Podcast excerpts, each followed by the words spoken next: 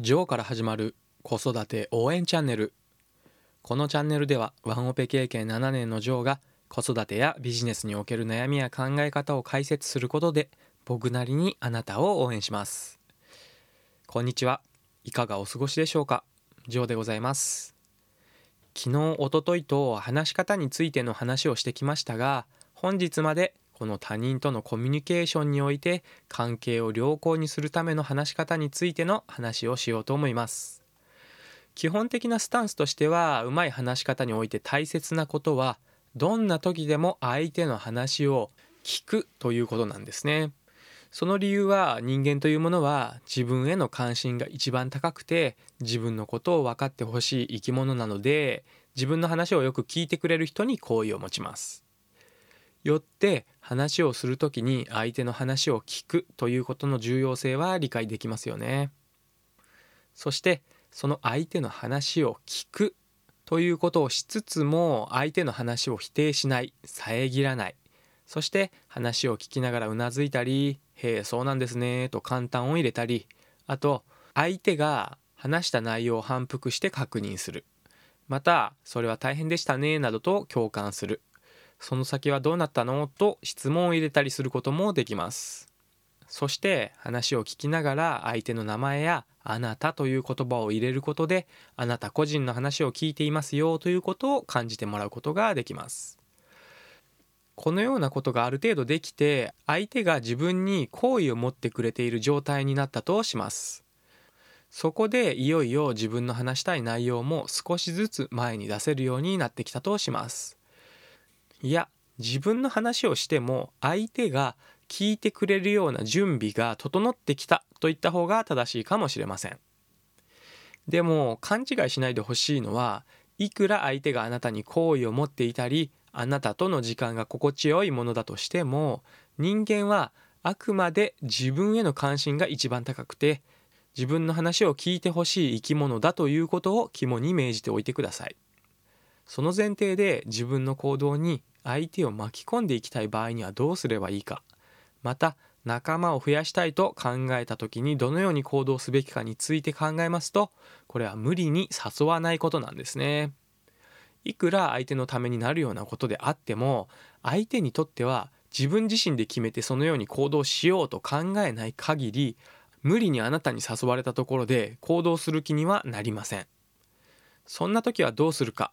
それはあなたがそのことを思いっきり楽しむことです。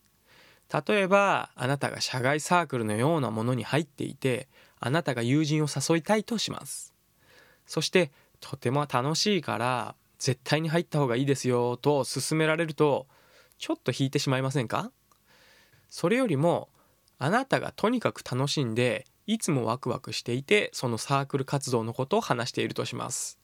するとその友人は誘わなくても自らそんなに楽しいの？私も入ってみようかなと考えるようになるかと思います。人間は自分自身への関心が一番高いと言いましたよね。自分が楽しそうだなやってみたいなと思ってからようやく行動するんですね。その行動を引き出したければその相手の前で思いっきり自分が楽しんでいる姿を見せましょう。サークル活動だけに限らず仕事におけるプロジェクトなどにおいても全く同じで自分がワクワク楽しんでやっていれば自然と周りはあなたの行動についてくるようになるんですね。一方でこれと真逆で最悪なのは仕事だからあなたはこのプロジェクトに参加すべきだとか協力すべきだと言ってくるような上司がいたとしたらそれは自分が気が進まないのであればついていく必要は全くないと僕個人的には考えます。そんな自分がやりたくもないことに自分の大切な資源である時間を無駄遣いされたくないですよね。これと似た話で正論を言ってくる人ってあなたの周りにいませんか？確かにその人の言っていることは正しいかもしれません。世間一般的に言われる常識であったり正しいとされることを言ってくるかもしれません。これは周りに迷惑をかけていいとかそういう話ではなくてあくまで他人や自分の外の価値観を無理やり自分の価値観に合わせようとすると自分自身の生き方ができなくなったり本当に自分が大切しているものが見えにくくなってしまうので自分に正直に生きてもいいですよということなんですね。例えばですがあなたが会社員だったとします。その仕事の中で上司であったり先輩で自分よりも立場が上の人でその人が毎日のように残業していて周りも早く帰りにくい環境であったとします。そしてそろそろ自分が帰ろうかなと思った時に仕事を振られて残業する必要があるような場合が考えられます。その仕事が今日残業して本当に終わらせることに意味のある内容だなと判断できるようであれば残業してもいいかもしれません。でも明日やっても全然業務に支障がないよねと思うようなことであったとするとそう思うんであればすみませんが今日は予定があって残業できませんので明日まで時間をもらえませんでしょうかと聞いてみることはできるでしょう。その答えが分かったと返事をもらえるかは分かりませんが少なくとも素直に聞いてみることはできるかと思います無理に何でも内容を考えずに「はいはい」と上司や先輩の言うことを聞いていたら自分の時間がいくらあっても足りなくなってしまいますからね。ですので相手の言うことが正論であったとしても自分が聞く必要がないと思ったらその人についていこうとか従う気にはなりませんよね。ですのでその相手の言っている正論についていくら正論であったとしても自分がそう思わなかったら従う気にならないんですよね。相手を動かしたいのであれば相手が自らその行動を起こしたくなるようなやってみたいと思えるような工夫をしてみましょう。基本的には楽しそうだなとかワクワクするよなというようなポジティブな気持ちになるような仕掛けが必要になることは言うまでもないですよね。続いて相手がネガティブな状態になってしまっている時にどのように対応すべきかのコツをお話ししたいと思います。まず相手がネガティブになっているということは何か悩み事があったり憂鬱な状態に陥ってしまっていることが考えられます。そんな時はどうすべきでしょうか？